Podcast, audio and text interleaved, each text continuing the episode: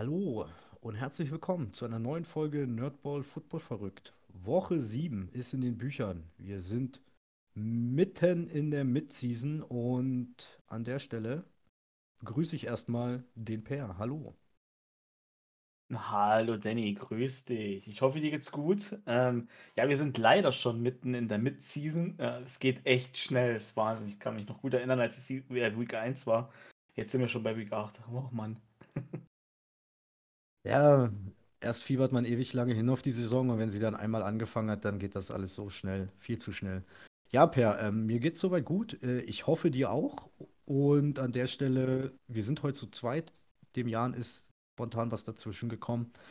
Und wir versuchen das jetzt hier im Du zu managen. Da wollen wir es mal ganz fix machen. Ich will eigentlich ungern drüber reden, aber da, ja, wir machen es eigentlich, äh, wir machen es ja immer deshalb. Muss es sein, Per, wie lief es im Fantasy Football bei dir? Ja, da schließe ich mich eher deinen Worten an. Ich will da auch ganz, wirklich nicht drüber reden. Ich habe ein Matchup von sechs gewonnen. Das ist echt wenig. Und ich habe auch richtig mies auf die Hörner gekriegt in allen Ligen, wo ich verloren habe. Ähm, das hat sich irgendwie alles andere als gut angefühlt. Ich habe beispielsweise, ich glaube, bei uns in der Liga war das, äh, Tyler Boyd mit äh, über 30 Punkten auf der Bank gelassen. Das tut so weh. Danny, wie lief es bei dir? Aber ich habe dein Wort entnommen, dass es echt nicht gut lief. Nee, es läuft, ähm, ja, echt nicht gut, ist geschmeichelt. Zwölf Ligen, drei Ws, das war's. Ich konnte drei Sieger eintüten. Ähm, tja, da muss ich wohl noch mal ein bisschen meine Kader evaluieren. Nichtsdestotrotz ein Wermutstropfen im German Charity Bowl, German Charity Bowl. So stand ich 0-6 vor Woche 7. Ich stehe jetzt 1-6. Ich habe zwar nichts mehr mit der Finalliga zu tun, aber wenigstens kann ich schon mal sagen, ich habe mein Gesicht gewahrt und da schon mal den einen Sieg geholt. In unserer Liga bei Nerdball, da sieht es richtig düster aus für mich. Da stehe ich jetzt 1-6 das wird schwierig, da noch irgendwie um die Playoffs mitzuspielen. Da muss jetzt echt ein Turnaround kommen. Und ja, alle anderen liegen, auch wenn ich jetzt äh, nicht viele Matchups gewonnen habe, da stehe ich eigentlich gesundes Mittelmaß 3-4 oder 4-3. Das heißt, ähm, da sind die Playoffs absolut noch in Reichweite und da mache ich mir wenig Gedanken und die beiden Dynasty liegen, naja, sind geschenkt, da bin ich im Rebuild. Von daher eigentlich, ja, nicht so geiles Wochenende, aber was, was will man machen? Jo, ähm, ich würde sagen, wir starten dann rein ins normale Tagesprogramm, oder? Ja, würde ich auch sagen. Ich habe äh, zu Fantasy Football nicht mehr viel zu sagen. Dann vielleicht nächste Woche, wenn es besser lief. Ja, na, zu nächster Woche, da denke ich mal, kommen wir zum Folgenende nochmal, ähm, zumindest zu, zu Woche 8, nochmal auf dich zu sprechen. Gut, in dem Sinne würde ich sagen, wir fangen ähm, mal schnell mit den Injuries an. Ich habe drei auf dem Zettel. Wenn du jetzt noch welche hast, dann schmeißt du die danach mit rein. Ähm, zum einen, alle werden es mitgekriegt haben, äh, Rookie Running Back Brees Hall, ähm, Kreuzbandriss und auch wohl Meniskus beschädigt, Season Ending. Das ist bitter, da er ja gerade richtig heiß gelaufen ist. Ähm, hinzu kommt, dass auch Elijah Verataka, der Guard, ähm, Season Ending ist. Und was ich noch habe, ist, dass JC Jackson, der Star Cornerback der Los Angeles Chargers, ähm, ja eine Knie-OP hatte und jetzt festgestellt wurde nach der OP, dass ähm, ja, es eine Season-Ending-Geschichte ist und er auch nicht mehr zurückkehren wird. Per, was hast du dazu oder hast du noch mehr Injuries? Ähm, ich habe noch zwei weitere und zum einen hat sich DK Metcalf am Knie verletzt. Da steht auch noch eine schwerere Diagnose im Raum, wurde vom Feld gefahren. Und ähm, wo habe ich's? Evan Neal, First Round Pick der New York Giants, hat sich am Knie verletzt. Ebenfalls am Knie verletzt. Das sah dort auch sehr schlimm aus. Ich vermute vom Weiten, Evan Neal, das könnte die Rookie Season gewesen sein, wenn es ganz schlecht läuft. Das war dann mein Part dazu. Mehr habe ich jetzt auch auf die äh, beim Gegenlesen nicht gefunden. Okay, ähm, dann würde ich sagen, äh, machen wir da gleich den Bogen zu aktuellen News. Gerade der Ausfall von Brees Hall da, da, da warte mal kurz bitte. Da, sorry, aber bei mir war gerade ein bisschen Trubel. Ich musste mich schnell muten. Entschuldigung für die Unterbrechung. Ähm, Und zwar, ja, man hat auf den Ausfall von Brees Hall reagiert und ähm, James Robinson von den Jacksonville Jaguars ähm, getradet für einen Sechstrunden-Pick, der ein Fünftrunden-Pick werden kann, sollte James Robinson 600 Yard Rushing-Marke knacken. Ähm, wenn ich das richtig gelesen habe, ist es sogar so, dass es um die gesamte Season geht. Also er bringt jetzt schon 340 Yards Rushing aus Jacksonville mit. Dann bräuchte er ja nur noch irgendwas um die 250 damit aus dem 6 ein 5-Runden-Pick wird. Per, für dich als Jacksonville Jaguars-Fan, wie kam dieser Trade bei dir an? Ja, der, der kam natürlich erstmal heute früh an. Bin gerade aufgestanden, habe mal aufgemacht, weil ich wissen wollte, wie es meine Nightgame ausgegangen ist. Und plötzlich sehe ich, hä, Jaguars traden James Robinson zu den Jets. Da war natürlich das Entsetzen groß und ich war auch wütend äh, zum einen. Und dann hat sich das aber mehr oder weniger auf der Fahrt zur Arbeit gelegt. Dann habe ich länger drüber nachgedacht äh, drüber. Und also ich finde den Trade sehr schade natürlich aus Fansicht, weil, weil ich ihn mag. Er ist ein super Running Back, undrafted Free Agent und wenn man überlegt, wie gut er dann doch gespielt hat, letztes Jahr die Verletzung gehabt. Ähm, aber nichtsdestotrotz hat sich so ein bisschen abgezeichnet. Ich meine, Travis Etienne kommt immer besser rein, hat immer mehr Workload in der letzten Woche gesehen, hat jetzt sein äh, Breakout gehabt mit 112 oder 13 Yards Rushing. Wir kommen da nachher noch drauf. Und James Robinson hat immer weniger Snaps gesehen. Wir haben Snoop Connor gedraftet. Das war also auch irgendwie von Anfang an, ah, jetzt haben wir noch einen Running Back dahinter. Ich, ich persönlich verstehe es aus Sicht der Franchise. Ich meine, er bringt jetzt schon, wie gesagt, diese knapp 300 Yards mit. Und für die Jets eine sinnvolle Verstärkung. Und außerdem ist er im letzten Vertragsjahr und der Trade spricht also dafür, dass er sowieso keine Zukunft in Jacksonville gehabt hätte, was sehr schade ist, weil er echt ein guter ist und ich wünsche ihm alles Gute und viel Erfolg bei den Jets und hoffe natürlich, dass er weit mehr als die 600 Rushing Yards äh, knackt, dass er da vielleicht einen Folgevertrag bekommt. Wie ist denn deine Meinung dazu? Ja, ich ähm, kann den Trade eigentlich nachvollziehen da, ja, gerade jetzt mit dem letzten Spiel, äh, Travis Etienne hat immer mehr Workload bekommen. Im letzten Spiel hat er ihn komplett bekommen. Ich glaube, ich weiß gar nicht, ob James Robinson überhaupt mal effektiv auf dem Platz stand. Also Rushing hat er null. Ähm, Receiving auch null, aber ein Target, also war er wohl kurz da. Ja, äh, es ist Etienne Season und man muss es einfach positiv sehen. Äh, James Robinson ist ein cooler, guter Running Back. Ähm, undrafted Free Agent, jetzt hast du ihn getradet, holst für ihn einen Sechst, höchstwahrscheinlich einen Fünftrunden-Pick raus, also eigentlich, eigentlich am Ende eine, eine Win-Win-Situation, da ja nun mal das Backfield der Jaguars anscheinend gesichert ist mit ETN und dahinter halt, wie du schon sagtest, ähm, hat man ja noch einen Rookie, auch ähm, Hasty hat ja vorletztes Spiel äh, auch mal ordentlich einen gucken lassen. Ich denke, das ist Win-Win für beide Seiten und bei James Robinson muss man jetzt halt auch sehen, ähm, inwieweit ihm das Backfeed gehört oder jetzt doch nochmal auch äh, Michael Carter, der Rookie Running Back vom letzten Jahr bei den Jets, äh, noch mit einsteigt oder was sieht.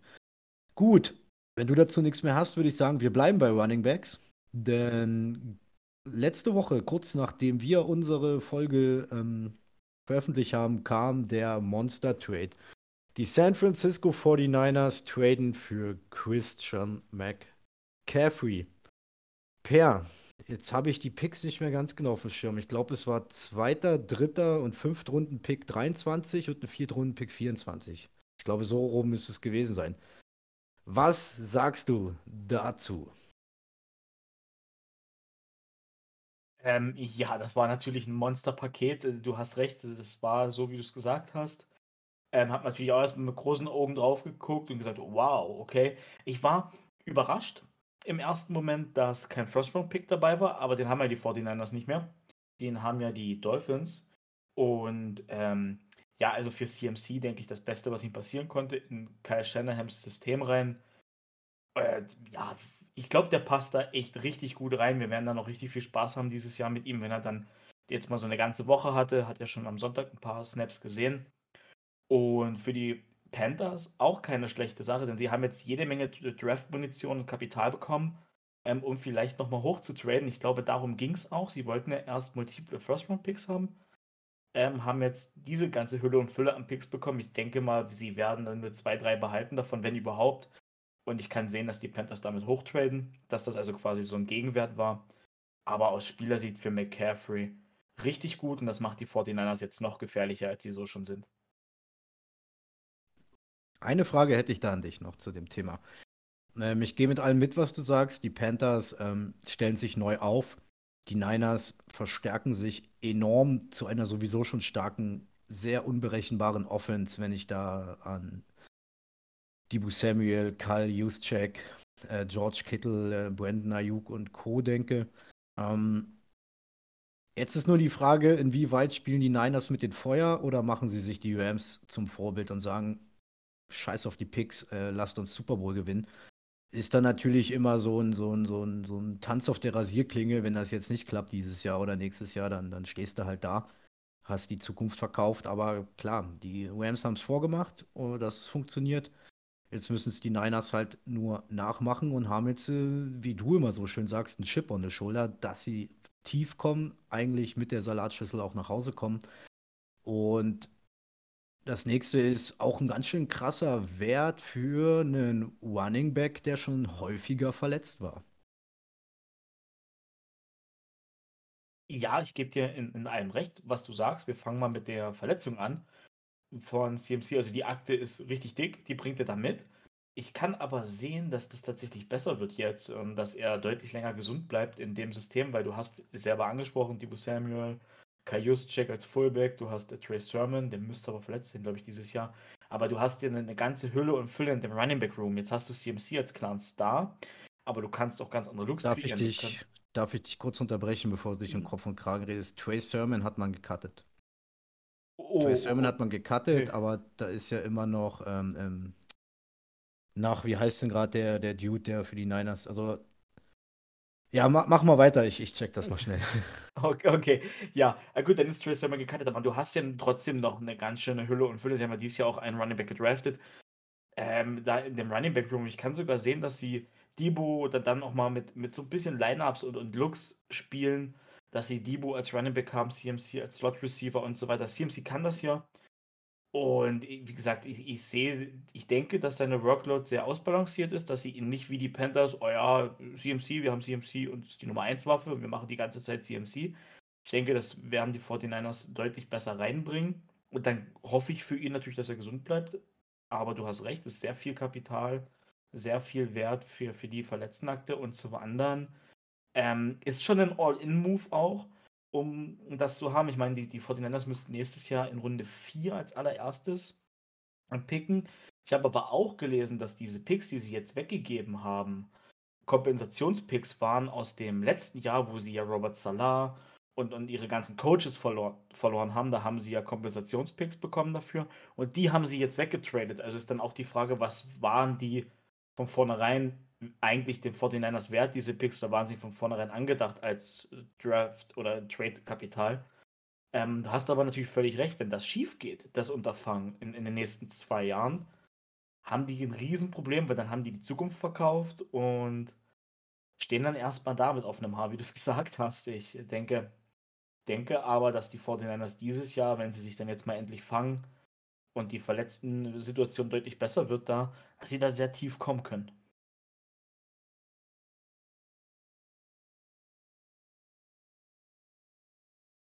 Entschuldigung, Entschuldigung, Entschuldigung. Das mit dem Entmuten müssen wir immer noch üben. Ja, gut, also ich äh, war jetzt noch mal kurz auf der Suche. Ähm, war jetzt doch äh, ein bisschen spontan, aber das, das, das Backfield ist, ist auf jeden Fall gegeben bei den Niners. Also ich gebe dir, geb dir, da, geb dir da völlig recht. Ähm, dass die Niners da äh, richtig krass abgehen werden. Jetzt habe ich durch die ganze Sucherei hier und so den Faden verloren. Verdammt, sorry für meine Zerstreutheit. Ähm, gut, wir machen einfach weiter, dann ist es jetzt so, war jetzt nicht so geil. Ähm, ja, die nächste News. Per. Matt Ryan wurde offiziell replaced. Zumindest definitiv für Woche 8. Da wird Sam Ellinger starten. Und wenn man den Worten Glauben schenken darf, soll Matt Ryan sogar die ganze Saison, restliche Saison auf der Bank verbringen und Sam Ellinger starten. Das ist krass, oder? Paukenschlag in Indie. Ja, also als ich das gestern gelesen habe, da ist mir auch erstmal kurz der, der Atem weggeblieben. Ich so, oh, okay, es sieht in erster Linie nach Panikmove aus. Ähm, habe jetzt aber heute mehr oder weniger gelesen und es ist auch ein bisschen rausgekommen, dass er mit einer Schulterverletzung wohl gespielt hat in der letzten Woche schon. Dass sie ihn jetzt auf die Bank setzen, um es auszukurieren, in Anführungsstrichen. Habe aber gestern auch noch gelesen, dass er wohl Frank Reich den Druck und diesen Move von oben bekommen hat, dass er mit dem, dass der Owner wohl Druck gemacht hat und gesagt hat, tauscht diesen Quarterback aus. Denn Matt Ryan, sind wir ganz ehrlich, enttäuscht auf ganzer Linie. Neun Touchdowns zu neun Interceptions.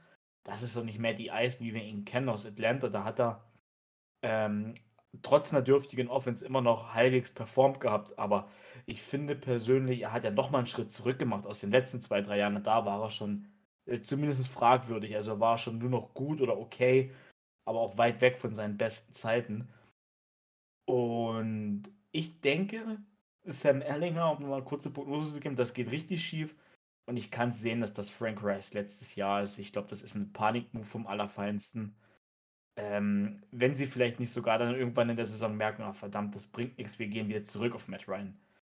Weiß ich nicht. Ähm, ich ich halte es für einen Panikmove. Und bin mal gespannt, was dabei rauskommt. Wie siehst du das? Ja, äh, Panikmove hin oder her, ich, ich kann es nicht nachvollziehen. Also, ähm, wenn die Saison im Eimer ist, dann ja, meinetwegen. Dann teste Sam Erlinger, mach sonst was. Aber die Saison der Colts ist ja bei weitem noch nicht dahin. So, äh, ich sehe nicht, den Grund jetzt äh, Matt Ryan, weil jetzt äh, washed ist oder einfach nur noch schlecht, ähm, sei dahingestellt. Aber jetzt wirklich da Sam Ehlinger reinzupacken, der, ja, weiß ich nicht, erst noch nicht mal eine Handvoll NFL-Starts hatte, ob das jetzt mit dem besser klappt, weil sind wir uns doch mal einig, bei den Colts läuft ja nichts so. Ähm, und mit Laufen meine ich auch Laufen, und zwar Jonathan Taylor. Das, was sie so stark gemacht hat, kriegen sie ja überhaupt nicht aufs Feld. Also ich, ich, ja, es ist ja Panikmove oder sinnloser Druck. Ich sag mal, über Jim Irsay, den Owner der, der Colts, hat man ja schon so die ein oder andere verrückte Geschichte gehört oder gelesen, dass der auch nicht gerade ähm, ein Kind von Traurigkeit ist und manchmal ja nicht weiterdenkt wie drei Meter Feldweg. Ähm, wissen wahrscheinlich auch die meisten. Wenn der da jetzt anfängt, so einen Stress zu machen, dann ja gut, dann Frank Reich hat Angst um seinen Job und macht jetzt so einen Move. Ob der Move es bringt, ob er die Colts besser macht, werden wir sehen. Ich glaube es nicht. Ich glaube nicht, dass das Problem einzig und allein der Quarterback ist, weil in der Offense läuft nichts. Gar nichts. Ich finde es schade für so Receiver wie Michael Pittman. Ähm, das könnte gut sein, dass der jetzt auch einen Einbruch bekommt mit äh, in meinen Augen noch schlechteren Quarterback. Auch wenn ich Sam Ellinger noch nicht viel gesehen habe, äh, wird ja einen Grund geben dass man nicht von Anfang an gesagt hat, lasst uns nicht für Maddie Ice traden, wir versuchen es mit Sam Illinger. Ähm, ja, das ist bitter und ich sehe nicht, dass die Colts ihr Offense-Problem damit, damit behoben bekommen. Ja, da hast du völlig recht. Das war mein nächster Punkt, auf den ich gehen wollte, dass man Jonathan Taylor ja gar nicht featured. Jetzt war er auch verletzt, okay. Hat aber diese Woche nur 10 Snaps gesehen. Das ist echt ein bisschen wenig. Und wie du sagst, die Colts hat die letzten Jahre ein verdammt gutes Laufspiel ausgemacht und das haben sie dieses Jahr gar nicht, weil sie es gar nicht probieren, weil sie auch die Last die ganze Zeit auf Matt Ryans Schultern gelegt haben. War auch der grundlegend falsche Weg, bin ich der Meinung.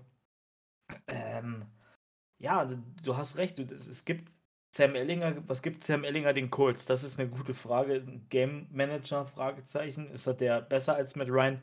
alles äh, Fragen, die, die sich uns stellen, die wir beantwortet bekommen diese Woche. Aber schließe mich die an. Ich glaube auch nicht, dass das irgendein Problem bei den Colts behebt. Ich glaube, damit wird es noch schlimmer. Alles klar, mein Guter. Dann würde ich sagen, gehen wir in den wahrscheinlich schmerzhaftesten Teil dieser Folge. Und zwar die Auswertung unserer beiden, der Matchups unserer beiden Lieblingsteams. Den Green Bay Packers bei den Washington Commanders und den Jacksonville Jaguars, die zu Hause die New York Giants empfangen haben. Wenn es für dich okay ist, Per, würde ich gerne mit den Packers anfangen. Okay, es ist völlig okay. Genau, äh, wir sagen ja immer, das Team, was verloren hat, fängt an. Es haben beide verloren und ich muss sagen, dann fängt das Team an, was einfach wirklich absolut unterperformt. Die letzten drei Spiele zumindest und davor war auch schon nicht alles äh, äh, Gold, was geglänzt hat. Und bei Jacksonville schon mal vorweggenommen, sehe ich aber ähm, trotzdem noch für die Verhältnisse und für die Ansprüche, die Jacksonville hat, einen enormen Fortschritt und äh, ein gutes Team. Egal, kommen wir später zu. Gut, die Packers verlieren in Washington mit 21-23. Ähm, es ist jetzt das dritte Spiel in Folge, wo man als Favorit hineinging, wo man verloren hat und vor allem auch wieder die Art und Weise, wie man verloren hat. Offensiv funktioniert nichts. Es funktioniert offensiv einfach gar nichts und das ist in meinen Augen unbegreiflich. Aaron Rodgers spielt ferner liefen. Ich weiß nicht, was mit A-Rod los ist. Ähm, die Receiver passen immer noch nicht äh, zu ihm oder zu, zu, zu, zu der Art und Weise, wie man in äh, Green Bay äh, spielen will. Das Passspiel ist allgemein, kannst du knicken, 194 Yards, zwei Touchdowns für A-Rod. Ähm, wo ich gerade bei A-Rod bin, mir geht dieses Gehabe mittlerweile so richtig auf die Nerven. Dieses, sobald ein Pass nicht äh, funktioniert, dieses Augengerolle, dieses Gemecker. Ähm, lass die Kacke und spiel selber erstmal besser. Und es hilft niemandem, vor allem auch keinem Rookie-Receiver, wenn du dort dir hinstellst und Grimassen ziehst. Ähm, erstmal mit der Hand an die eigene Nase fassen. Dann steige ich immer noch nicht hindurch, was mit unseren Coaches los ist. Wir haben zwölf Rushing Attempts. Zwölf. Acht für Aaron Jones, vier für AJ Dillon. Insgesamt 38 Yards. Sag mal, wollt ihr mich verarschen oder was? Ihr merkt, dass der scheiß Passspiel immer noch nicht sitzt. Wir featuren den Run nicht, so gar nicht. Wir haben ein super Duo mit Jones, mit Dillon. Wir kriegen es nicht gebacken. Hinzu kommt, dass jetzt auch noch die O-Line immer schlechter aussieht. Letztes Jahr haben wir mit einer, mit einer, mit einer B-O-Line, weil Starter wie Jenkins und Bakcherry verletzt waren, haben wir super gespielt, haben super rotiert. Dieses Jahr hat man sich von der O-Line noch mehr versprochen und es ist weniger als letztes Jahr. So kannst du auch den Run nicht teilweise reinbekommen. Also da sind ganz große Probleme. Ich sehe die Hauptprobleme bei unseren Coaches. Sie schaffen es nicht, mit den Mitteln, die sie haben, einen vernünftigen Gameplan hinzulegen. Über Adjustments habe ich mich jetzt die Wochen schon genug beschwert. Da will ich gar nicht drüber reden. Es ist ein absolutes No-Go, was da gerade in Green Bay passiert. Wir haben auf dem Papier eine prima Defense, die wieder 166 Yards Rushing zulässt. Wir sind gegen den Lauf wieder mal echt das allerletzte Bottom Five. Ich verstehe es einfach nicht. Ja, jetzt können viele sagen, im Pass, in der reinen Passverteidigung sind die Packers laut den Statistiken in der Top 3. Aber vielleicht sollte man sagen, so, okay, lass, ähm, da liegt es vielleicht auch an dem Gameplan von Joe Barry, dass der viel, viel sehr konservativ, ängstlich Prevent spielt. Und dadurch kann der Gegner halt eben so viel laufen, kann die Defense Möbel laufen, kann viel mehr Zeit auf dem Spielfeld verbringen mit seiner Offense. Ich bin einfach nur noch stinksauer. Richtig stinksauer. Ähm, ich gebe hier einen Take mit, den hat Jan uns heute noch schnell geschrieben, als er absagen musste. Äh, er sieht es, wenn A-Ward sich auch nicht bald mal an die Nase fasst und äh, sich mal um 180 Grad dreht, äh, sieht er die Möglichkeit, dass die Packers mit Jordan Love die Saison beenden. Ähm, ist eine steile These. Ich sag mal, wenn es klar ist, dass wir die Playoffs nicht mehr erreichen, sofort, sofort, dann, was soll der Scheiß dann noch? Dann Jordan Love rein und gucken, was mit ihm geht. Nichtsdestotrotz müssen wir jetzt irgendwie rauskommen aus der Nummer und bevor ich jetzt fertig bin mit Meckern und Schimpfen, weißt du, was das Schlimmste ist an den letzten drei Wochen, Per? Wir haben hier drei vermeintlich sicher geglaubte Siege liegen lassen und am Sonntag zum Primetime-Game 2 Uhr nachts, also Montag früh 2 Uhr deutscher Zeit, geht es zu den Buffalo Bills und mir graut's davor. Mit drei Siegen im Rücken da hätte ich gesagt, gut, lass uns nach Buffalo fahren und schauen, was geht. Wir stehen jetzt 3 und 4, fahren jetzt nach Buffalo und das wird hässlich. Das wird hässlich für jeden von uns, der es mit den Green Bay Packers hält. Wenn da in dieser Woche jetzt nicht grundlegend sich was ändert, wird das einfach nur hässlich. Ich habe da noch frei. Mal gucken, ob ich es mir antue. Die Nacht um zwei. Mal schauen. Per, Ich hoffe, ich habe dich jetzt nicht äh, verschreckt. also, das war schon eine große Tüte Hass und Enttäuschung. Und das zu Recht. Ich habe mir die, die langen Highlights angeguckt, also Snap ist Snap 40 Minuten und boah, ich fand es auch so erschreckend wie du. Also, ich, ich kann mich nur dem anschließen, was du gesagt hast. Was ist, was ist denn mit Rogers los? Ähm, der wirft einen Ball, kommt nicht an und fängt an, die Augen zu leiern. Ich meine, klar, du hast nicht das Receiving Corps, aber lass uns jetzt mal davon weggehen und das ist mir, mir persönlich auch zu einfach zu sagen, ja, fehlt die Nummer 1. Aber wenn du als Quarterback, als, als Veteran Quarterback dich da hinstellst und wir alle wissen, wie, wie Aaron Rodgers manchmal ist, wenn er ein bisschen sauer ist und das soll er ja auch sein, das macht, hat ihm ja auch zu dem gemacht, was er ist, aber das verunsichert deine jungen Receiver, die du hast. Damit können die vielleicht nicht umgehen. Da, dazu gebe ich dir völlig recht, ich gucke hier drauf und, und sehe Aaron Jones bei 8 Carries ähm, und, und 23 Yards. Ich so, oh, was, was ist denn da los? Gegen, gegen Washington. Washington ist jetzt nicht das Überteam. Klar, die Defense ist solide oder okay, Mittelmaß vielleicht. Lauf doch den Ball mehr und, und, und mach doch dein Playbook auf. Das haben, haben, habt ihr doch die letzten Jahre auch so gemacht. Und den Ball gegen deutlich bessere Defenses, deutlich mehr gelaufen. Play-Action-Game kam, plötzlich wurde geschiftet und so weiter. Was, was mir auch aufgefallen ist die letzten Wochen, das Packers-System ist äh, ziemlich statisch geworden. Mit statisch meine ich relativ wenig Motions. Letztes Jahr im Vergleich in fast jedem offensiven Play eine Motion nach rechts, links, ein Shift dahin und, und dahin und der shiftet. Ja, wo ist denn das alles hin? Das kann ja nicht nur eine Faniel Hackett gewesen sein, so mal viele sagen, da bin ich jetzt raus, das wirst du als Packers-Fan deutlich besser wissen, dass ähm, Matt LaFleur die Offense ja eh zu 90% selber macht, dass der Offense-Koordinator mehr oder weniger nur dazu da ist, um ihn da Arbeit abzunehmen. Das, er, er playt ja meines Erachtens nach auch die Calls. Ähm, also, was, was, was ist es? Nee, er callt die Plays nicht, er playt die Calls. Sorry. und, und ja, also, ich bin hier wie du absolut ratlos. Die, die Defense, wenn ich es nur von Statistiken angucke, Quay Walker, DeWandre Campbell stechen raus aber die 166 Yards gegen den Lauf tun richtig weh, so mal alle vor dem Jahr gesagt haben mit dem Draft und in die Defense Linebacker gedraftet, boah, der Lauf, das wird jetzt, den werden die Packers stoppen. Im Ansatz nicht.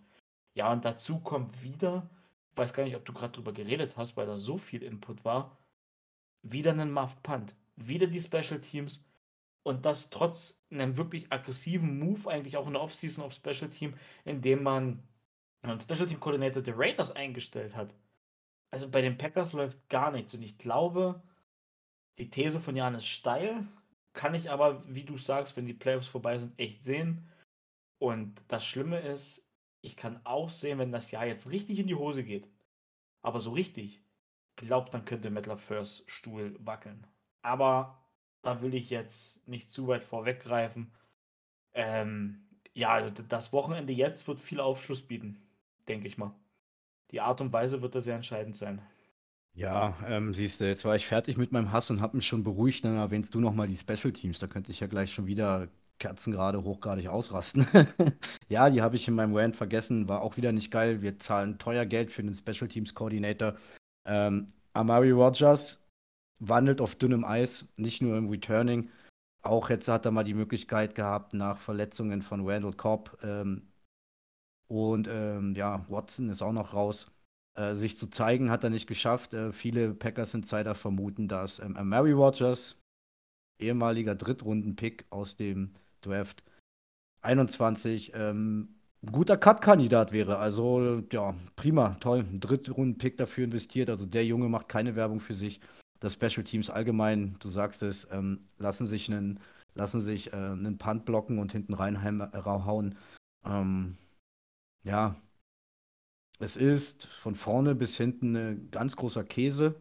Das ein ganz großes Fragezeichen und äh, ich muss dir widersprechen, dieses Spiel am Sonntag wird uns gar nichts zeigen.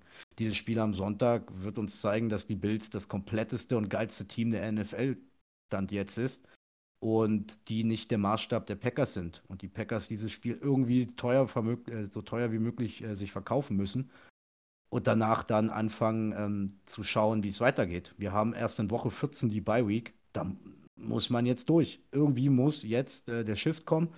Der wird gegen die Bills nicht äh, passieren. Das, das, äh, jetzt das Bildspiel als Maßstab zu nehmen, Weiß ich nicht. Theoretisch müssen es die Packers mit den Ansprüchen und dem Team, das sie eigentlich haben. Aber nach den letzten Spielen. Und ja, ich sag mal so, Matt LaFleur auf dem wackeligen Stuhl würde ich mitgehen, wenn man ab jetzt wirklich nur noch, ähm, aber nur noch bodenlos verkackt. Also das heißt, dass die drei Siege, die man jetzt hat, auch die einzigen bleiben und man mit 3-14 aus der Saison geht. Dann kann ein Team wie die Green Bay Packers oder können, kann, doch kann ein Team wie die Green Bay Packers äh, Matt LaFleur nicht ohne guten und besten Gewissens halten. Aber sollte das weiterhin eine enge, ausgeglichene Saison sein mit Playoffs-Chancen bis zum Schluss, nach den letzten drei Jahren, die in LaFleur da war, hast du da jetzt, glaube ich, nicht großartig den Spielraum zu sagen, gut, du wirst jetzt sofort gefeuert. Wir müssen schauen und einfach hoffen, dass dort äh, irgendwas passiert und der Turnaround kommt. Und wenn du nichts mehr hast, würde ich es dann bei den Packers äh, belassen. Denn ich bin gerade dabei, so langsam meinen Puls wieder runterzufahren. okay, ich habe tatsächlich noch einen Take. Wir haben jetzt über viel Negatives gesprochen und ähm, ich habe, ich will jetzt hier nicht, nicht vorweggreifen für irgendwas, aber was ist denn deine Meinung jetzt auch, auch aus Sicht der, der Packers und aus Fansicht? Wie kann es denn besser werden? Also Receiver traden, OBJ ist nach wie vor draußen. Ja, auf aber jeden Fall. Liegt es nur an Receiver, ist die Frage. Ne? Oh, sorry, ich wollte dich nicht unterbrechen, aber liegt es nur an Receiver? Es liegt nicht nur an Receivern. Ähm, Im Großen und Ganzen sehe ich das Hauptproblem immer noch darin, dass ähm, die Coaches irgendwas machen, was nicht passt. Also Joe Barry, der letztes Jahr noch, sage ich mal, überraschend gut, gutes Startjahr hatte, ähm, spielt dieses Jahr eine Defense, die, die kaum einer nachvollziehen kann und das mit dem Kader, den man jetzt hat als Defensive. Ähm, da muss was anderes kommen. Joe Barry muss von seinem Gameplan weg, der muss über seinen Schatten springen und der muss was anderes machen. Und Matt LaFleur muss sich unbedingt was einfallen lassen. Das Ding für Matt LaFleur ist, er muss es irgendwie schaffen, Rogers happy zu kriegen. Das Problem ist aber, ähm, Aaron Rodgers sollte mal selber versuchen, sich happy zu machen. Aber ja, so ist es da nun mal. Und klar, dann muss auf dem Markt was her, weil ich meine, guck doch mal, was ist denn jetzt? Äh, Christian Watson fehlt immer wieder. Jetzt ist Randall Cobb raus. Ähm, unsere Receiver am Wochenende waren Lazar, Sammy Watkins, der alte Mann, Amari Rogers und Sammy Touré, unser Siebtrunden-Pick. Das waren die einzigen vier Receiver, die wir da am Start hatten. Dann hattest du halt eben, ja klar, hattest du wenigstens noch äh, Bobby, Bobby oder richtig Robert Tonyan. Ähm, naja, Romeo Daubs noch, okay. Aber das ist, das, das kann es nicht sein. Und ja, also man, alleine nur, um vielleicht ein Zeichen zu setzen. Einfach mal jetzt zu sagen, okay, jetzt ist Schluss mit lustig, wir greifen jetzt mal an. Und ja, ich bin der Meinung, es liegt an mehreren Sachen, gerade an den Coaches mit, die da das Ruder als erstes rumreißen müssen. Aber ja, dieses Team braucht noch einen gestandenen Receiver. Entweder einen Elite-Receiver oder zwei, zwei B, zwei C, zwei A-Receiver. A la OBJ. Ähm, DJ Moore ist ja raus aus den Diskussionen, den hätte ich sowieso gesagt, den hätte man uns eh nicht leisten können. Da haben die Panthers ja gesagt, an dem wollen sie festhalten. Chase Claypool wird immer wieder in Trade-Gespräche reingeschmissen. Da sollen auch die Packers heiß gehandelt werden. Ähm, macht irgendwas. Macht was setzt ein Zeichen, macht irgendwas, dass es euch nicht scheißegal ist und dass ihr es erkannt habt. Und wenn Aaron Rodgers es nicht schafft, sich selbst glücklich zu machen, dann macht ihn irgendwie happy, dass der Mann wieder vernünftig läuft. Okay, alles klar. Ähm, ich habe ich hab dazu nichts, äh, weil ich da dieses Jahr zu wenig Packers sehe tatsächlich, beziehungsweise mich nicht so viel beschäftigt habe wie, wie letztes Jahr. Aber ah, da hatte ich mehr Zeit. Äh, deswegen war das jetzt mal eine Frage, was du aus Fansicht siehst. Ähm, ja, wenn du jetzt nichts mehr dazu hast, würde ich hier bei ESPN schnell shiften. Und wir machen mit dem nächsten Spiel weiter, was am Sonntag echt wehgetan hat. Die Jaguars gegen die Giants. Ähm, nur mit dem Unterschied, dass die Jaguars ganz andere Ansprüche haben wie die Packers und irgendwie tut es trotzdem weh. Wir sind jetzt 2 zu 5 aber wir sind nicht, aber eigentlich spielen wir besser. Weil das ist genau das Ding, was viele über die Lions sagen, ja, die sind ein Sechs, spielen aber besser. Und wir sind äh, nach wie vor irgendwie auf dem Weg in die Top 5 wieder zu picken. Das, das fühlt sich auch, das fühlt sich halt auch nicht nach äh, Verbesserung an.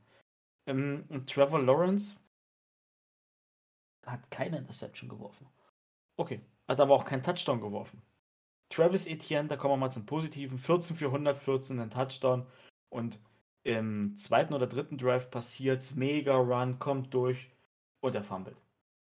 Oh, und ich dachte mir so kurz vor der Goal-Line vor allem, das war kein safer Touchdown. Wenn er sich da tackeln lässt, ist okay. Und dann, dann bin ich der Meinung, kommen wir in den nächsten zwei oder drei Plays da rein.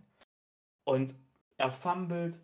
Und das hat die Giants dann erst so wirklich ins Spiel gebracht. Bis dahin waren die Giants auf Augenhöhe. Aber dann hast du gemerkt, okay, es ist dieser Turnover, es ist dieser Fumble, der die Giants stark macht. Und in einem One-Possession-Game ist es genau das. Wir haben den einen Fumble verloren und die Giants haben den einen Fumble, den sie hatten, recovered. One-Score-Game ist genau die Possession, die wir weggegeben haben. Und das ist so ärgerlich. Trevor Lawrence hat 22 von 43 Bällen angebracht, 310 Yards. Das ist super. Aber wie gesagt, keinen Touchdown. Wir haben 21 Mal den Ball gelaufen. Das ist auch gut. Aber, aber ach, Mann, da, da fehlt es halt einfach. Äh, Christian Kirk, das hat mich gefreut, hat wieder den Schritt zurück zur Nummer 1 gemacht die Woche. Hat 7 Receptions bei 10 Targets für 96 Yards. Ähm, dann war Evan Ingram noch in dem Game mit 67 Yards.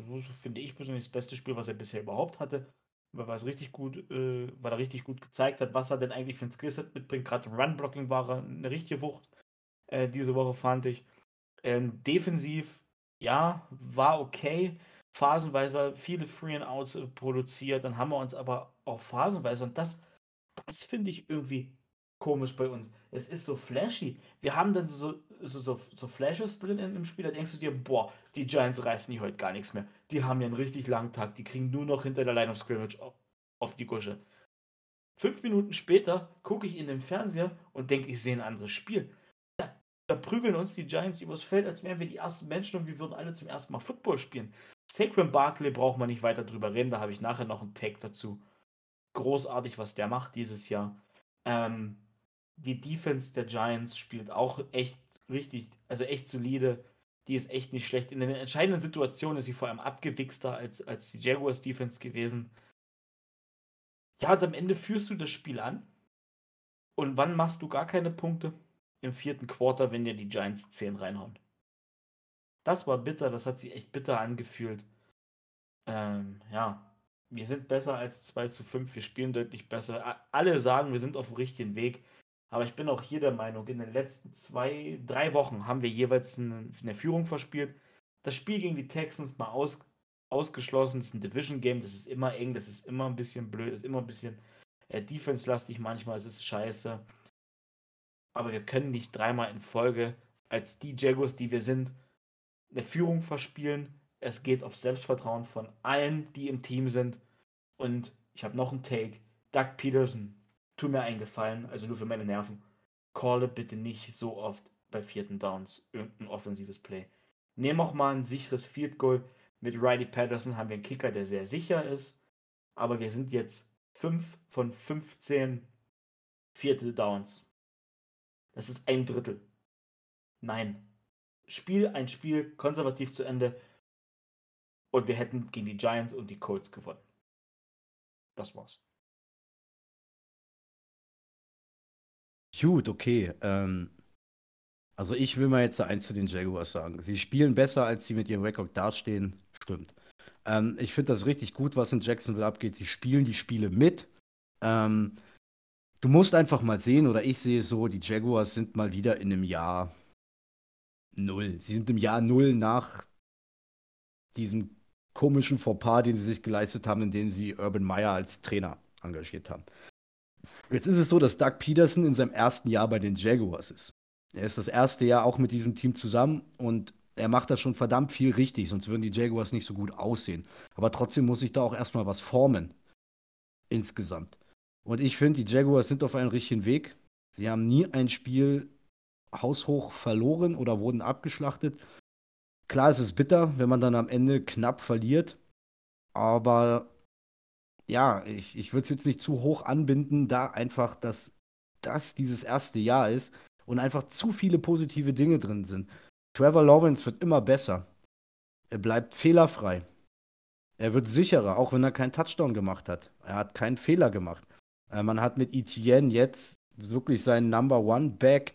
Ähm, die, die Anspielstationen sind alle safe. Kirk kommt rein, Evan Ingram kommt rein. Dann hast du noch da die gefühlten 50 Jones äh, im Receiving Corp rumspringen. Das sieht alles gut aus. Es fehlt noch das gewisse Etwas, aber auch dieses gewisse Etwas musst du ja irgendwo erstmal auch lernen. Das muss ja irgendwo erstmal herkommen für dich als Team, als Teamverständnis vom Coaching-Staff bis zu dir. Und das ist dann nun mal dieses, dieses erste Jahr. Und klar, ich bin auch der Meinung, man könnte jetzt auch, ähm, man könnte 5-2 stehen, das ist richtig. Aber man sollte es jetzt nicht zu überbewerten, da das ja jetzt nicht gerade die Ansprüche sind und am Ende bezahlst du halt eben wirklich Lehrgeld, wenn du dir von den Giants 230, 6, 236 Yards Rushing reinhauen lässt. Zumindest Saquon geht sowieso ab mit 110 und das, das ganze Jahr schon. Aber wenn da noch Daniel Jones für 107 laufen darf, dann ist wirklich was falsch gelaufen. Da muss man dann äh, der Defense oder dem Defense Coordinator mal ein paar härtere Fragen stellen. In Summe ist es schade. Ich fühle mit dir. Ich denke, da wären mehr Siege drin gewesen, aber es sieht einfach, zumindest für mich als Außenstehender, verdammt gut aus. Ich schaue zwar bisher, wenn überhaupt, überwiegend nur die Highlights. Ich habe es noch nicht geschafft, ein ganzes Jacksonville Jaguars Spiel zu sehen. Aber die Stats und die Highlights lassen mich, ich habe ein gutes Gefühl und ich mag es, ähm, ähm, Jaguars zumindest Highlights ähm, zu sehen. Ich mag es auch sehr, den ein oder anderen Jaguars-Spieler in meinen Fantasy-Lineups aufzustellen, denn von denen wurde ich bisher weniger enttäuscht im Vergleich zu anderen aus einem Team, was wir schon besprochen hatten. ja, in dem Sinne, ich weiß nicht, gegen wen geht es nächste Woche? Ach ja, ich weiß, gegen wen es geht. Per, da kommen wir gleich drauf. Ähm, gut, so viel dazu. Sie heben sich den Sieg für etwas ganz Besonderes auf. Das war's von mir. ah, ein bisschen Gänsehaut bei deinem letzten Satz. Ein bisschen Gänsehaut bei deinem Satz. Ich hoffe, du wirst recht behalten. Kommen wir nach, äh, gleich drauf. Und in, ich habe noch einen kurzen Take. Und ja, du hast recht. Natürlich muss was zusammenwachsen. Natürlich ist Doug Peterson ein super Coach. Und ich vertraue dem zu 100 Prozent. Und äh, selbst wenn wir bei den zwei Siegen bleiben, dann werde ich mich zwar hier jede Woche aufregen und bisschen jammern. Das ist am Ende Jammern auf hohem Niveau und wir spielen so unfassbar deutlich besser als die letzten zwei Jahre. Das ist einfach so. Und wie du es gesagt hast, Trevor Lawrence wird sicherer. Wir sehen generell besser aus. Die Defense, finde ich, kann hier und da noch ein paar Flashes mehr haben. Aber es ist auch jammern auf hohem Niveau. Trevor Walker findet immer mehr rein. Der kreiert sehr viele Pressures. Ja, aber die entscheidenden Statistiken wie Sex hat er nicht, weil die Quarterbacks die Bälle relativ schnell loswerden, aber ist da bei Pressures sehr, sehr, sehr weit oben. Das ist ja auch wichtig. Und am Ende ist es vielleicht sogar gut, jetzt 2 zu 5 zu stehen, anstatt 5 zu 2. Für die Entwicklung des Teams. Ähm, das war es jetzt aber auch von mir dazu. Sehr gut. Dann ähm, gehen wir weiter und jetzt ist die große Frage: Hast du, bevor wir ins Tippspiel gehen, noch irgendwelche Takes mitgebracht? Ich hätte eventuell einen. Hau mal raus. Äh, ich habe auch einen. Und zwar hast du ja letzte Woche den Jan gefragt, wer für dich ähm, Rookie of the Year ist. Und ich habe einen anderen Take für dich. Ich will die ganz große Krone besprechen. Danny, welcher NFL-Spieler ist für dich bisher der MVP? Hm. So klar, so einen klaren Frontrunner gibt es noch nicht. Ich glaube, da müssen noch ein paar Spieltage kommen. Ich habe keinen klaren Frontrunner. Ich habe da ein paar Leute auf Augenhöhe und würde jetzt einfach mal aufgrund der Saison, die ich gesehen habe, und da ist meistens ja sowieso fast immer, es sei denn, ein anderer Spieler macht einen Handstand und fängt mit dem Popo Mücken immer ein Quarterback wird, sage ich äh, Josh Allen.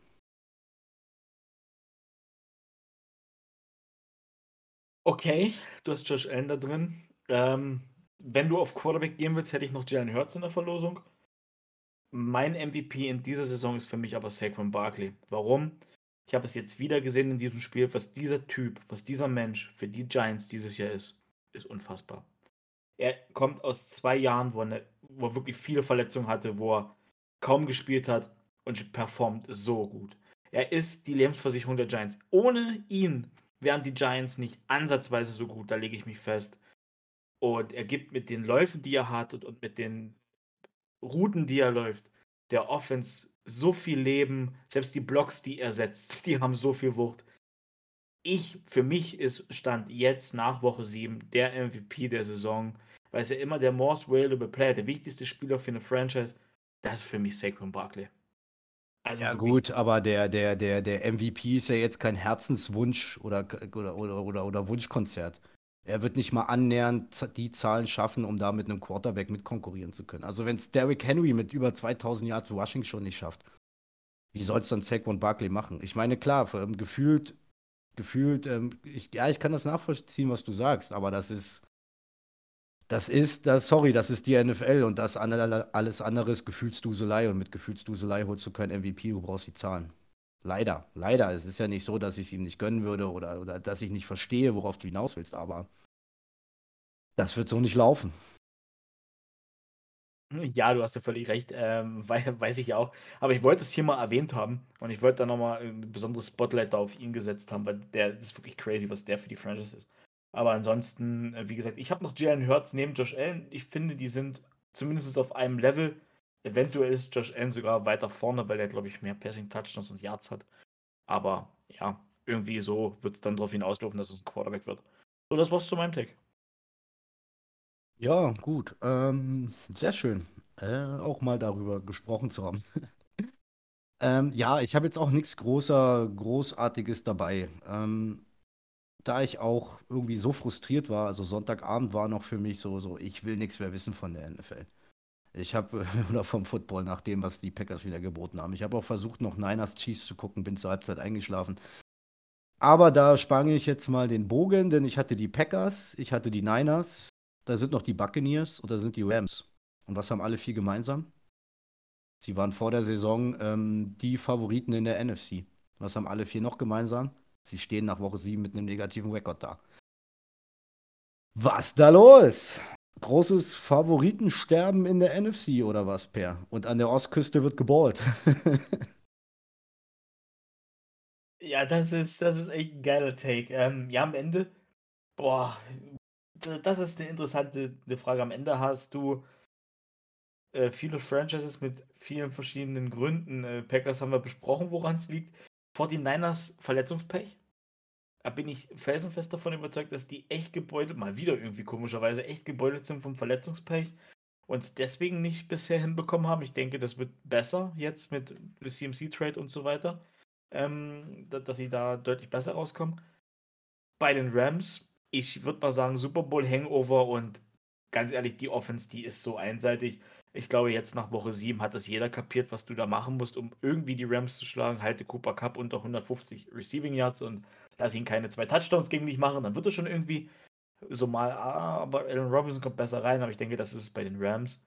Ja, und bei den Buccaneers, ich will jetzt nicht unbedingt über Tom Bradys private Situation sprechen. Das wird vielleicht einen ganz kleinen Teil dazu beitragen. Aber ich glaube, bei den Buccaneers ähm, ist richtig was im Argen. Ich glaube, das stimmt vom Lockerroom her nicht. Der Roster ist sehr alt, ist der älteste Roster der NFL. Weiß nicht, ob es daran liegt tatsächlich, denn Julio Jones hat bisher wie viele Spiele gemacht? Zwei. Und dann hat er wieder den chronischen Hamstring. Hm, schwierig. Ähm, ich glaube, bei, glaub, bei den Bucks ist es ein Teamkonstrukt, wo es wirklich irgendwas im Lockerroom los ist, dass irgendwas nicht stimmt. Ja, und mehr fällt mir jetzt dazu auch nicht ein. Ja, nein, hast du eigentlich äh, ganz schön aufgedröselt und, und versucht aufzuschlüsseln. Ich gehe da eigentlich völlig mit dir mit. Ähm, eventuell zusätzlich noch zu den Rams. Ähm, ja, Matthew Stafford ist auch nicht das, was man sich, glaube ich, von ihm versprochen hat. Also der hält sich ja auch wieder die Waage, was Touchdowns und Interceptions anbelangt. Ja, und in Tampa Bay, ich weiß es auch nicht, irgendwo ist da der Wurm drin. Ähm, ich schätze Tom Brady so ein, dass der absolut äh, Vollprofi ist und auf dem Platz alles ringsherum, was ihn beschäftigt, abschalten kann oder ausblenden kann. Nichtsdestotrotz irgendwo, ich, ich weiß auch nicht, er hat ja viel auch mit der O-Line geschimpft. Ich glaube, da waren auch einige ähm, Verletzungen, da fehlen noch ein, zwei Stammspieler und oder Starter. Ähm, ja, und dann, dann kommt mal schnell ein vergiftetes Klima rein. Man sieht es ja dann bei, bei den Packers und Aaron Rodgers, dass der dann rumzickt und dann wird es schwierig, aber ich denke, ich denke mal trotzdem, dass alle vier irgendwo noch im Rennen sind und der Kampf um die NFC Playoff-Plätze vielleicht nicht schön wird, aber dafür spannend.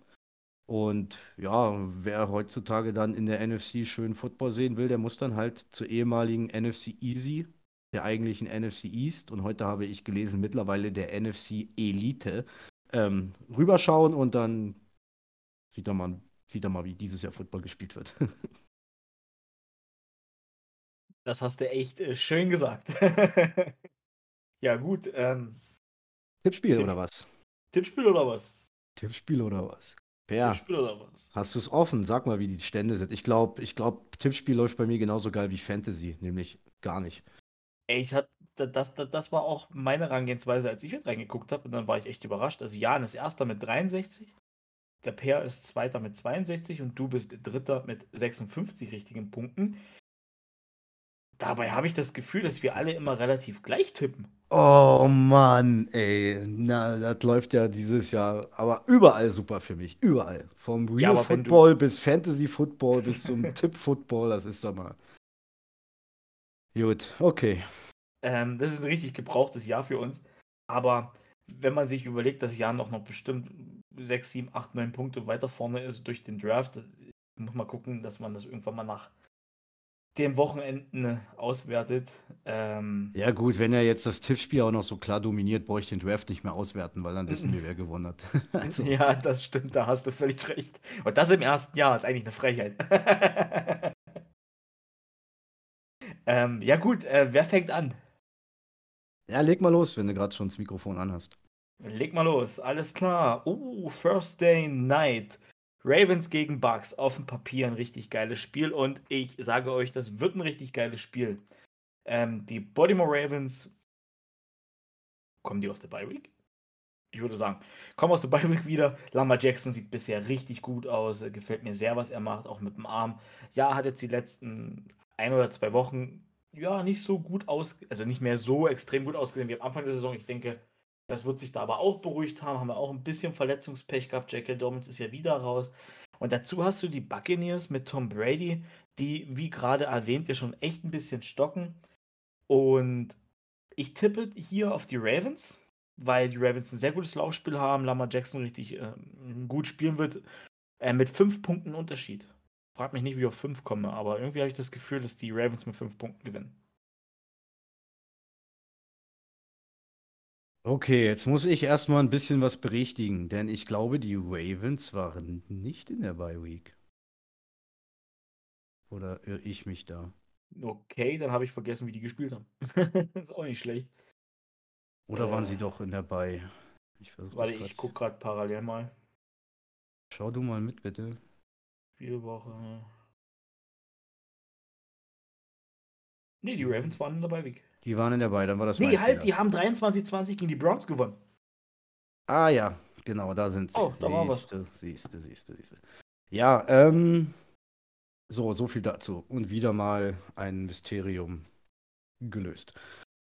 Ja, schwierig. Also ich finde, so richtig ballen tun die Ravens noch nicht, so wie ich mir das Saisonanfang vorgestellt habe. Also hier versucht man schon irgendwie, in irgendeinem Podcast habe ich es letztes gehört. Lamar Jackson muss den Captain Hero machen oder so, weil die, da sind einige Hero-Würfe Würfe dabei, die kommen nicht ganz so an. Äh, wird er gezwungen, mehr zu werfen oder nicht? Egal, ich will jetzt hier auch nicht jedes, jedes Spiel, sonst sitzen wir noch bis sonst so waren, mega extrem ausklamüsern und ich sag einfach, ich tippe auf die Buccaneers mit einem Field Goal Abstand. Zu Hause, Thursday Night, Primetime Games, Bounceback Tom Brady, enttäusch mich nicht. So, Per, das nächste Spiel musst auch du gleich machen, denn ich glaube, du hast auch ein Announcement zu machen. Das ist ja nicht nur irgendein Spiel. Nee, es ist das Spiel, auf das ich mich seit April freue. Es ist die Denver Broncos bei den Jacksonville Jaguars in Wembley in London ich werde da sein. Ich freue mich wirklich riesig drauf. Ich habe die Tickets seit April, dank der lieben Heike, von den Jacksonville Jaguars äh, Fanclub, die mir ihre Season-Tickets für dieses Jahr überschrieben hat, weil sie keine Zeit hatte. Da echt nochmal vielen Dank. Ja, Comic Crazy. Die Jacksonville Jaguars fahren als Favorit dahin. Denn die Denver Broncos, allen Anschein nach, kommen ohne Russell Wilson nach London. Das tut mir echt ein bisschen weh. Das finde ich schade, weil ich hatte mich gefreut, ihn zu sehen. Die bisschen Hoffnung besteht noch, dass die Broncos äh, mit Russell Wilson spielen. Ich hoffe zumindest, dass er da sein wird. Wäre echt cool, ihn auch live zu sehen. Aber ganz ehrlich, mit äh, Brad Ripien, den sie da in der Offense als, als Quarterback haben, oh, ja, es sah schon mit Wilson nicht gut aus. Und mit Ripien oh, hat diese Offense nochmal einen Downgrade bekommen, finde ich. Die Defense ist Elite. Da brauchen wir uns gar nicht drüber unterhalten. Und ich denke, das wird hier eine ziemliche Schlacht in London. Aber für dieses Spiel werde ich meinen Trend brechen. Und ich tippe auf die Jacksonville Jaguars zu Hause im Wembley. Und ich denke, dass wir die Broncos schlagen können. Und dann ist mir alles für den Rest der Saison, was Jaguars irgendwie ist, sowas von egal. Let's go, Junge. Jawoll, Alter. So will ich das hören. Ja, ähm, Per, ich wünsche dir viel Spaß. Ich bin gespannt wie ein Flitzebogen auf nächste Woche, wenn du dann deine London Experience mit uns teilen wirst. Und meine Daumen sind sowas von gedrückt. Ähm, bring den, den, den W für Nerdball nach Hause, weil bei, ja, wir waren beide mal live in London. Ich war jetzt live in London. Jedes Mal hat unser Lieblingsteam nicht gewonnen. Es wird Zeit, bring für Nerdball, nicht nur für deine Jaguars und für dich, für Nerdball den W mit heim. Und let's go. Ich gehe natürlich auch auf die Jaguars. Versteht sich doch von selbst. So, äh, wir machen weiter. Die Panthers bei den Falcons. Ähm, ja, was war da los, ey? Die Panthers schlagen die Buccaneers und das nicht mal zu knapp. Also, mein lieber Schwan, ähm, ist es so jetzt diese, diese befreite, dieses, ähm, na, die Last, die von den Schultern gefallen ist.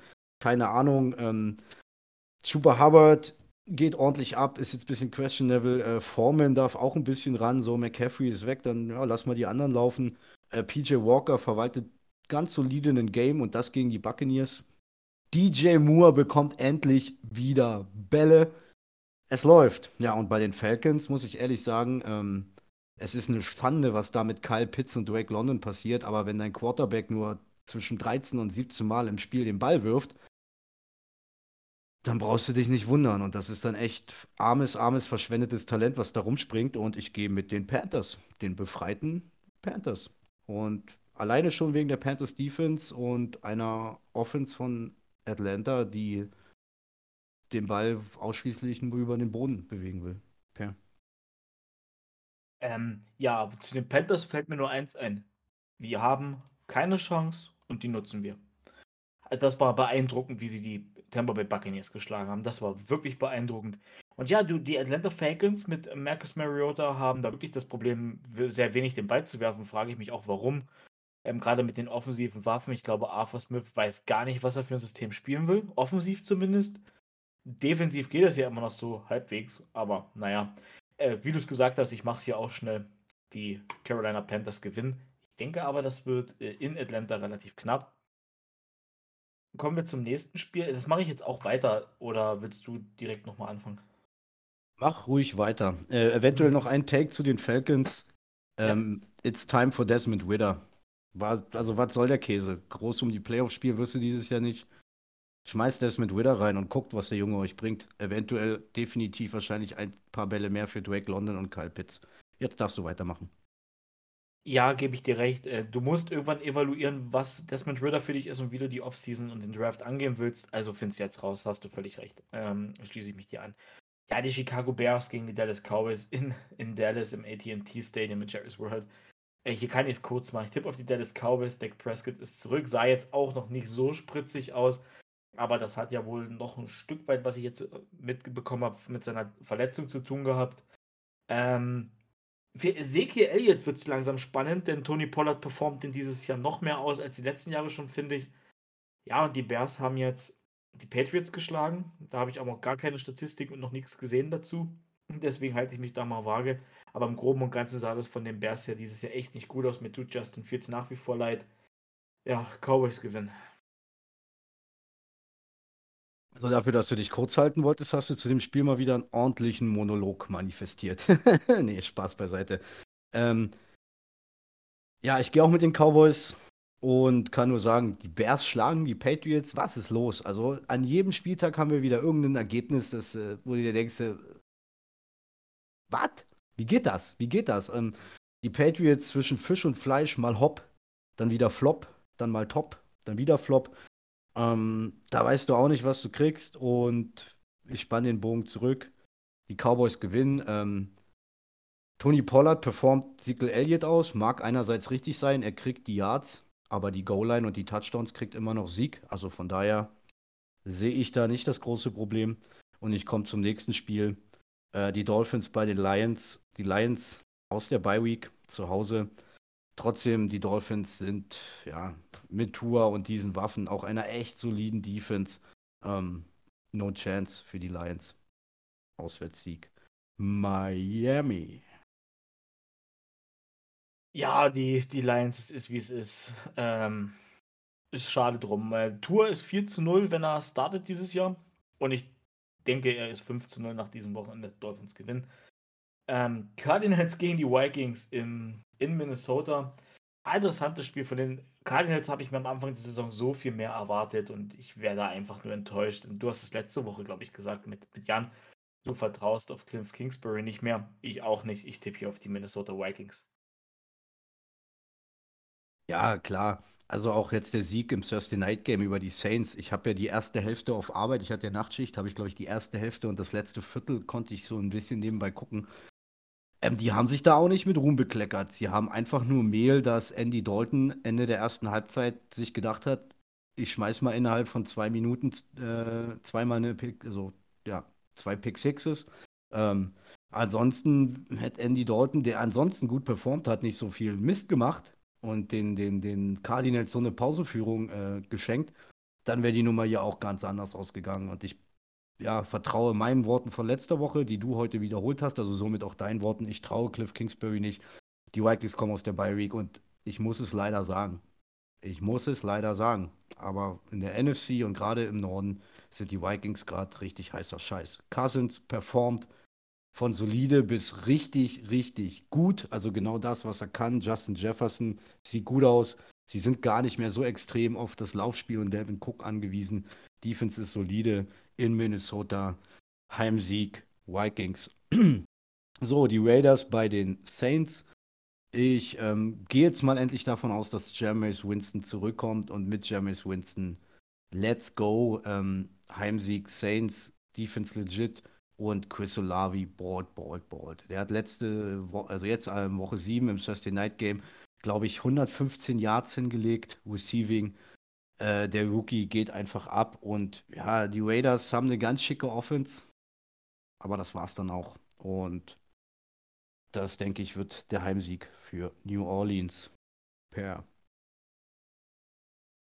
Ja, äh, ich verstehe deine Argumente für die Saints. Ich gehe allerdings mit den Las Vegas Raiders, weil ich glaube, dass die Raiders sich jetzt langsam gefunden haben. Wenn man jetzt nur auf die beiden Teams einzeln schaut, haben die Raiders eine deutlich bessere Offense als Defense. Aber irgendwie traue ich der Saints Offense im Moment nicht ganz über den Weg, gerade wenn Winston in dem ersten Spiel dann wieder zurückkommt. Ich gehe jetzt auch davon aus, dass er wieder zurückkommt und dass es dieses Spiel 1 nach seiner Verletzung ist. Er hat ja dieses Jahr schon gespielt, gar keine Frage.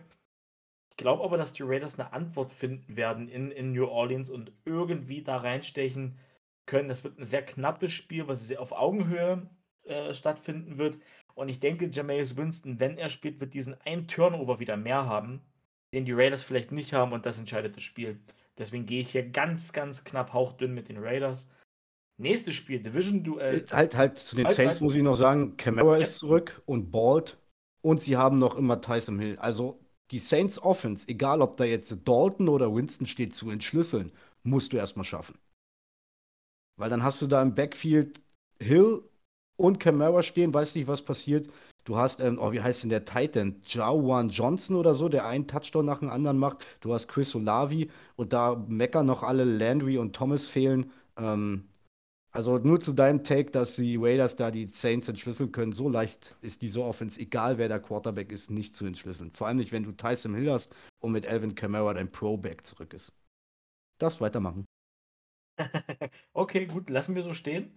Ähm, Gebe ich dir recht, aber ich, ich, ich stehe zu meinem Wort. Ähm, also, wo war ich? Hier, Patriots gegen Jets, Division-Duell in der NFC East im MetLife Stadium in New York. Und ja, bei den Patriots ist ja, ja, puh, jetzt gegen die Bears Monday Night verloren. Die Woche davor die Browns geschlagen mit äh, Seppi. Ja, jetzt kommen die Jets. Jets ohne Bruce Hall. Ich denke, der wird fehlen. Hm, James Robinson wird die Frage sein, wie viel er schon sieht. Ich denke, er wird erstmal als Nummer 2 ins Rennen gehen hinter Carter, was ja völlig normal ist. Carter kennt das System länger, ist länger dabei. Aber ich bin mutig, tipp auf die Jets weil ich die Jets als besseres Team als die Patriots dieses Jahr ansehe. Weil die, die Jets haben einen besseren Flow, da läuft es besser. Und bei den Patriots sieht es sehr behäbig aus, als wenn irgendwie Sand im Getriebe wäre. Wenn du, du weißt, was ich sagen will. Gut, ähm, ich schließe mich einfach dem Rhythmus der Patriots an. Top, Flop, Top, Flop. Das heißt, diese Woche kommt Top. Ich gehe mit den Patriots. Ähm, denn ich sehe die Jets gar nicht so stark. Ich finde, sie werden stärker gemacht, als sie wirklich sind. Klar, der Rekord gibt ihnen recht. Das Einzige, was an den Jets richtig, richtig geil von vorne bis hinten ist, ist die Defense. Ähm, sorry, aber wenn Zach Wilson nicht bald in die Puschen kommt, ist er ein absoluter Bust. Du musst dir mal die Zahlen von Zach Wilson reinziehen, die er bisher dieses Jahr hingelegt hat. Ähm, von einem First-Round-Quarterback erwarte ich mir in seinem zweiten Jahr mehr. Das wird alles durch, ein gutes Laufspiel und einer guten Defense vertuscht. Ähm, Elijah Moore zickt rum, er will getradet werden, er kriegt keine Bälle. Ähm, also da muss was im Argen sein, wenn so ein Top, so ein junger Top-Receiver da echt keinen Bock mehr drauf hat. Garrett Wilson wird, wurde in meinen Augen unter Joe Flacco besser in Szene gesetzt als unter äh, Zach Wilson. Der junge Knabe muss sich ordentlich drehen, um nicht als First Round Bust, abge Bust abgeschrieben zu werden. Und in diesem Sinne in so einem Division-Duell und dem Rhythmus der Patriots gehe ich mit den Patriots. Äh, nächstes Spiel können wir kurz machen. Steelers bei den Eagles. Heimsieg Eagles. Ähm, weiß ich nicht, ob man dazu noch irgendwas sagen muss, nachdem man die letzten Steelers-Spiele gesehen hat. Nee, dazu muss man wirklich nicht mehr sagen. Heimsieg Eagles. Tut mir leid, liebe Steelers-Fans. Ja, zum nächsten Spiel musste eigentlich auch nicht viel sagen. Äh, Titans gegen Texans, ganz ehrlich, ich glaube, hier hat Derrick Henry einen Day. Titans gewinnen. Bold Prediction, Derrick Henry mit über 250 Rushing Yards. ah, nicht schlecht. 250 sagt er. Gut, gut, gut. Äh, würde mich freuen. Ich glaube, ich habe Henry in zwei oder drei Fantasy liegen, weiß ich jetzt gerade nicht. Nee, also ich glaube, dieser, dieser, dieser Geist, dieser, dieses Mojo, dass Henry eine Mannschaft im Alleingang zerstören kann, der ist nicht mehr so da. Ich glaube auch, dass, dass das will das Team nicht mehr so, weil das dass man sich da weiterentwickelt hat. Henry wird schon noch seine 100 Yards da auflegen, denke ich auch. Und nichtsdestotrotz muss ich auch mit dem Favoriten gehen, mit den Titans. Ich sehe dieses Spiel aber, aber viel enger als, als man, als, als vielleicht die meisten glauben. Weil irgendwas an den, an den Texans ist, ist für mich das, was mir sagt, so sie können schon mitspielen. Davis Mills hatte jetzt letzte Woche endlich mal ein echt solides Spiel. Dann ähm, kommt noch hinzu, dass, dass Damon Pierce, der Rookie Running Back, echt gut einschlägt. Du hast immer noch mit Brandon Cooks eine Lebensversicherung, ein Elite Wide Receiver. Das könnte das Spiel eng halten, aber ich gehe mit den Titans. Ähm, per, kannst du mal bitte das nächste Spiel machen? Natürlich kann ich das nächste Spiel machen. Und zwar das nächste Spiel sind die Washington Commanders gegen die Indianapolis Colts. Ja, die Colts mit äh, Erlinger die Commanders mit Tyler Heinecke. Zumindest gehe ich jetzt Stand Dienstag mal davon aus, dass Heinecke spielt. Und, und ich, ich weiß nicht, aber die Commanders sahen mit Heinecke nicht schlecht aus, sind immer noch kein gutes Footballteam, glaube ich. Aber die Colts mit Erlinger, wenn sie den Ball weiter so wenig laufen, was ich vermute, dass das äh, genauso aussehen wird, am Ende ist es so ein Bounceback und Jonathan Taylor dreht durch aber ich gehe hier statt jetzt mit den Washington Commanders, weil ich es nicht sehen kann, dass die Colts mit Erlinger im, im, ersten Spiel, was er macht, direkt gegen, gegen das Team der Commanders gewinnen. Danny, wie, wie siehst du das? Ey, als ich den Tipp eingeloggt habe, habe ich noch gar nicht so weit gedacht, dass er bei den Colts jetzt Sam Erlinger spielt. okay. Oh Mann, das macht er jetzt, das macht er jetzt, ach, das ist ja jetzt, das ist ja jetzt egal, wen du nimmst, das ist ja weder Fisch noch Fleisch. So.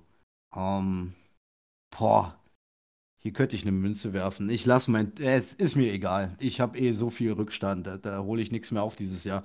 Ich lasse meinen Tipp drin. Ich gehe mit dem Hein-Team. Ähm, Indy gewinnt. Wie auch immer, warum auch immer Indy gewinnt. Gut, ähm, ich komme zum nächsten Spiel. Die Niners bei den Rams. Division-Duell. Zwei Favoriten mit einem negativen Rekord. Ja, ich nehme die Niners die sind jetzt gerade mit CMC und allem drum und dran einfach das geilere Team. Auch wenn sie jetzt gegen KC verloren haben, who cares? Ähm, ich denke, die Niners Defense wird hier auch vielleicht den ein oder anderen Pick von Stafford bekommen. Ja, und die Rams haben immer noch ein bisschen Super Bowl-Kater. Auswärtssieg 49ers. Ja, gehe ich mit dir mit. Ähm, warum? 49ers sind 7 zu 0 gegen die Rams in den letzten Jahren. Und ich denke, das wird hier ein 8 zu 0. Ähm, Giants gegen Seahawks. Das ist ein interessantes Spiel, denn die Seahawks, die, die machen eine richtig starke Arbeit. Das hätte ich nicht gedacht. Ähm, Seahawks sind richtig stark, Giants sind richtig stark. Beide Teams performen richtig gut. Ich gehe auf die New York Giants, weil sie sich dann am Ende hier durchsetzen. Aufgrund von Saquon Barkley. Der wird wieder ein Game haben. Und, und irgendwie finde ich, wenn, wenn jetzt die Seahawks wirklich ohne DK Metcalf spielen, da fehlt eine wichtige Anspielstation. Und ich denke, das kann, können die Seahawks nicht auffangen in dem Spiel. Ja, Giants 7-1. Gut, ich gehe mit dem Heimteam, ich gehe mit äh, Seattle. Ähm, Gino Smith ist einfach eine coole Socke. Ich mag den. Ähm, ich finde es geil, wie er spielt, wie er einfach performt. Kenneth Walker rasiert, rasiert, rasiert. Ihm gehört jetzt das Backfield nach dem Penny-Ausfall und er nutzt es vollkommen aus. DK ist, ja, gebe ich dir, den gebe ich dir, ähm, ist ein bisschen fraglich. Aber da hat ja Gino dann einen gewissen Herrn Woodson gefunden. Tyler Lockett ist auch noch da. Und Rookie Corner Rulen freut sich schon, von Daniel Jones ein paar Picks zu fangen. Die Giants werden es hier definitiv über den Boden richten müssen. Ich gehe mit Seattle, weil ich Bock drauf habe. So, wir kommen zum ja, Sunday Night Game. Ich mache es kurz. Werde gegen die Green Bay Packers tippen. Warum, wieso, weshalb habe ich vorhin erläutert. Heimsieg Buffalo. Dem schließe ich mich dir an und, und trete hier gar nicht weiter nach. Heimsieg Buffalo. Ähm, kommen wir zum letzten Spiel. Das ist das äh, Monday Night Game. Bengals gegen Browns Division Duell ja, Cincinnati scheint wieder in der Spur zu sein, weil die, die Bengals aus den letzten zwei Wochen, das sind genau die Bengals, wie ich sie haben will, wie ich sie mir vorgestellt habe. Offense funktioniert, Defense spielt auf dem ungefähr gleichen Level wie letztes Jahr. Ich finde, die Big Plays bleiben in der Defense aus. Das hat die ja letztes Jahr sehr stark gemacht, dass es eine extreme äh, Big Play Defense war. Ja, die Browns, weiß ich nicht, irgendwie die Defense der Browns, was ist da los? vom Roster her eine der Top 5 Defenses der Liga, performt aber überhaupt nicht so. Die Offense, alles abgesehen von Chubb und Hunt, auch jetzt nicht so geil. Ich gehe mit den Bengals. Eindeutig. Wird ein ganz klares Ding, glaube ich. Jo, gut, Per. Wir haben eins gemeinsam. Ich werde auch mit den Bengals gehen, aber ich sehe das Ding nicht so knapp. Eher im Gegenteil, ich würde sagen, Monday Night klatscht es, aber so richtig. Die Browns über den Boden und die Bengals durch die Luft und die Bengals durch die Luft werden knapp ähm, den W mit nach Hause nehmen, aber ich denke, das ist ein Spiel, wo es offensiv richtig ballern könnte. Ähm, ich habe noch, bin ich noch im Urlaub? Ich habe noch frei. Eventuell würde ich dafür sogar aufstehen oder wach bleiben. Ich verspreche mir von dem Spiel verdammt viel mit dem besseren Ausgang. Für Cincinnati. Und wenn du jetzt dazu nichts mehr hast, sind wir durch mit dem Tippspiel, lieber Per. Nee, ich habe dazu nichts mehr. Ich werde das Spiel dann am nächsten Abend im Real Life nachgucken. ja, das war's von mir quasi für heute. Ich weiß nicht, ob du jetzt noch was Gesondertes haben willst, weil wenn nicht, würde ich mit der Abmoderation von meinerseits äh, beginnen. Äh, warte bitte, lass mich ja. zuerst abmoderieren, weil ich habe ja hier den unser kleines Aufnahmefeature, dass ich das dann auch äh, rechtzeitig beenden kann. Gut, Per, du hörst mich noch? Ja. Ich höre dich laut und deutlich. Ja, dann, ich bedanke mich bei allen fürs Zuhören. Das hat mir super Spaß gemacht, auch mit dir wieder aufzunehmen. Ähm, ja, wir waren kurz davor, das zweite Mal in voller Mannschaftsstärke zu dritt in Season aufzunehmen. Hat nicht geklappt. Hoffentlich oder wahrscheinlich klappt es dann dafür nächste Woche. Wir werden es sehen. Und an der Stelle, Per, wünsche ich dir ganz viel Spaß in London dass du genau so eine richtig geile Zeit hattest, da hast, wie ich sie hatte. Äh, du willst sie haben, das verspreche ich dir, das kommt von ganz allein. Vor allem, wenn du dann noch ein, zwei Dudes hast, mit denen du dich verstehst, mit denen du da rumlaufen kannst, dann wird das richtig super. So wie ich das Glück hatte. Und ansonsten, yo, Per, nichts als der W. Ich will, dass du mir aus London bitte nichts mitbringst, außer den Jaguars W. Da würde ich mich riesig freuen für dich, fürs Team Nerdball und auch für deine Jacksonville Jaguars. Und in dem Sinne, bleibt gesund, haut da rein und einen schönen Abend noch. Ja, ganz vielen lieben Dank äh, an dich für die Wünsche. Ja, ich freue mich mega auf London. Ich werde berichten. Ähm, ich werde bestimmt auch das ein oder andere Foto auf dem Nerdball-Account posten in der Story. Also verfolgt uns da gerne, wenn ihr da wollt. Ja, lasst ein Like da, kommentiert gern. Und wir hören uns nächste Woche wieder. Da werde ich berichten über den Victory Weekend in London. In dem Sinne, gehabt euch wohl, bleibt gesund und haut rein. Ciao. Ja, sorry, sorry, ich habe noch einen Take. Ah, ja. also, mach's gut, Per. Danke, dass du dich schon mal verabschiedet hast. Ähm, nee, mir ist eingefallen, ich habe mich nochmal unterhalten. Ähm, Leute, stay tuned an der Stelle. Ähm, wahrscheinlich am 28. Oktober, also bald, wird ähm, eine neue Folge der Kino-Tagesstätte erscheinen. Und zwar die Folge, in der ich zu Gast war, wo es um äh, Footballfilme geht. Also, oder allgemein um Filme, Serien mit Football-Content. Also, stay tuned, reinhören und Spaß haben. Allgemein mal in die Kino-Tagesstätte reinhören, kann ich nur empfehlen. Aber wir werden dann nächste Woche auch nochmal Werbung machen, sofern die Folge wirklich pünktlich erscheint. Also, jetzt aber. Haut rein, stay tuned und wir sehen uns beziehungsweise hören uns die Tage und Per wird euch aus London über unserem Insta-Account auf dem Laufenden halten. Bye bye.